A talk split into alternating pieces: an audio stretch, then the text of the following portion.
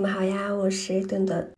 今天的故事来自一位听友留言，我们一起来听。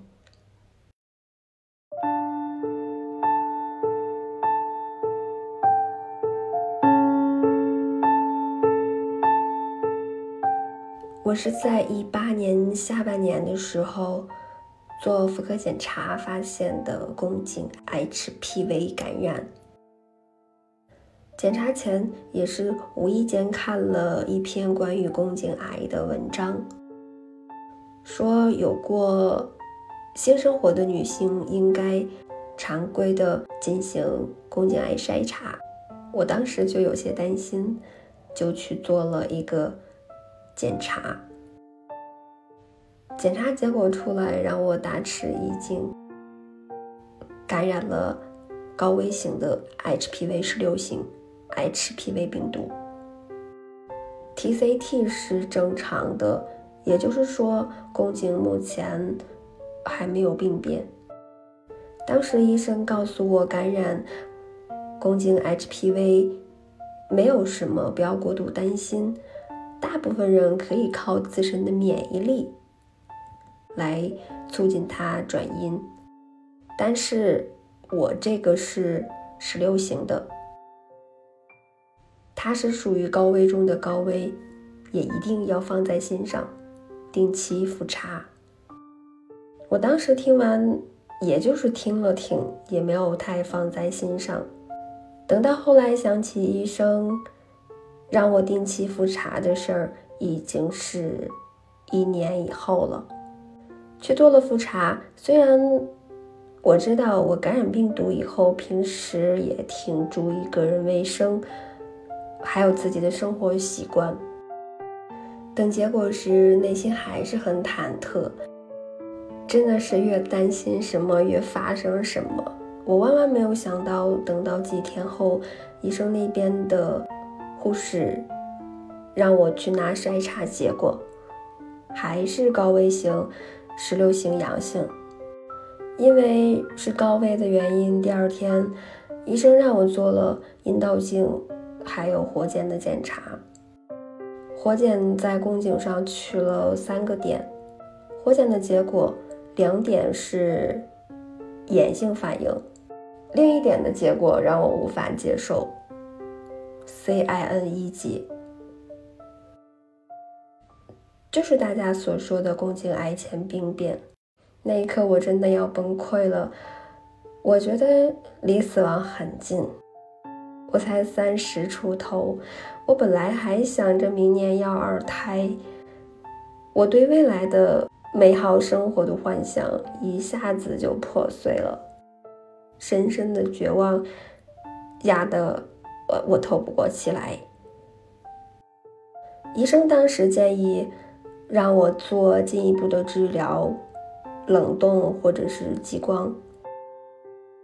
但是，且不说手术的痛苦让我害怕，想着还想要孩子，就说回家再考虑一下。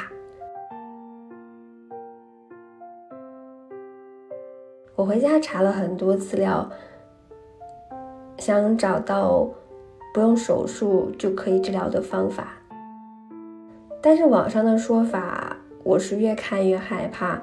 整晚整晚都睡不着觉，想想算了，还是去做手术吧。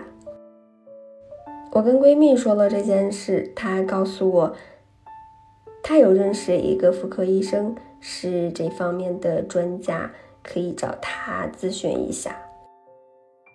我过了几天挂了这位医生的号，把报告给了他。他看了看报告，说：“我现在这么年轻，也可以先不做手术，尝试用药物治疗，也就是生物蛋白凝胶。我想我已经浪费了将近一年的时间，有机会能靠药物治疗，那就试一下吧。”医生建议我先用两个疗程，因为。有宫颈癌前病变，所以疗程要比单独感染病毒的疗程要长一些，要用半年。医生也说，他有很多像我这样活检已经低度病变的患者，使用以后转阴了的案例。听到这些话，我就放心了许多。虽然周期比较长，我也能接受，毕竟性命攸关的疾病，我也不指望十天半个月就能治好。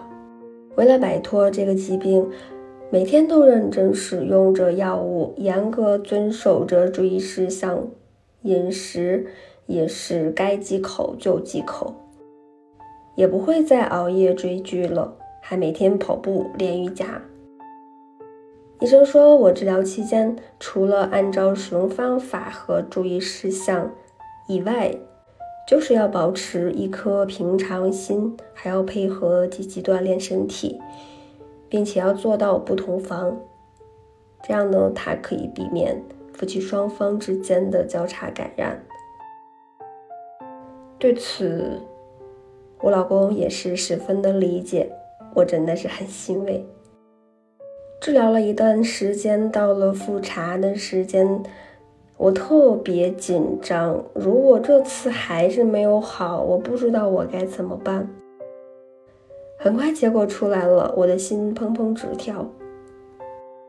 当我得知我的结果是阴性，并且病变也好了，只是有轻微的炎症的时候，我都激动的差点要去抱一下这个医生了。我以为我应该不会这么幸运，我真的觉得我的生活一下子明亮了，仿佛又重生了。我现在把我的经历分享给大家，希望跟我一样曾经正在遭受这种折磨的女性朋友们，能够早日摆脱 HPV 病毒的困扰，拥有本该属于自己的健康人生。好啦，故事到这里就结束了。那作为曾经的妇产科医生，关于 HPV 呢，顿顿给大家几点建议。最主要的是，还是要提醒大家，就是有过性生活的女性朋友，一定要定期我们去医院的妇产科要做一个宫颈癌的筛查。也不要担心检查的时候会不舒服，其实忍一下就过去了。这种初级的筛查一般是有两项，一个是宫颈的 TCT，一个是宫颈的 HPV。HPV 的检查呢，它能够发现我们体内有没有 HPV 病毒，以及 HPV 是一个什么型号。来确定是高危型还是低危型等等。那 TCT 的检查呢，其实就是要看一下宫颈有没有病变，它主要就是明确自己的 HPV 发展到哪一步。那这个检查也是非常的关键。其实大家最担心的还是怎么清除这个 HPV 病毒。其实顿顿想要告诉你们的是。就是除了用药治疗以外，那清除 HPV 病毒也是需要我们有一个强大的免疫力，才能促进病毒转阴。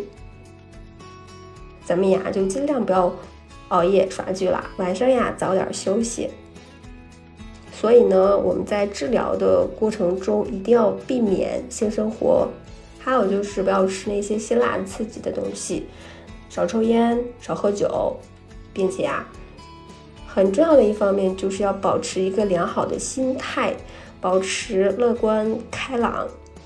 最后一点呢，一定要记住要复查。那如果不复查，你就不知道它是不是转阴了。所以呢，得注意三个月以后去复查。复查以后转阴了，也要每年定期复查。好啦，我们今天的分享就到这里啦！祝收听节目的你平安幸福。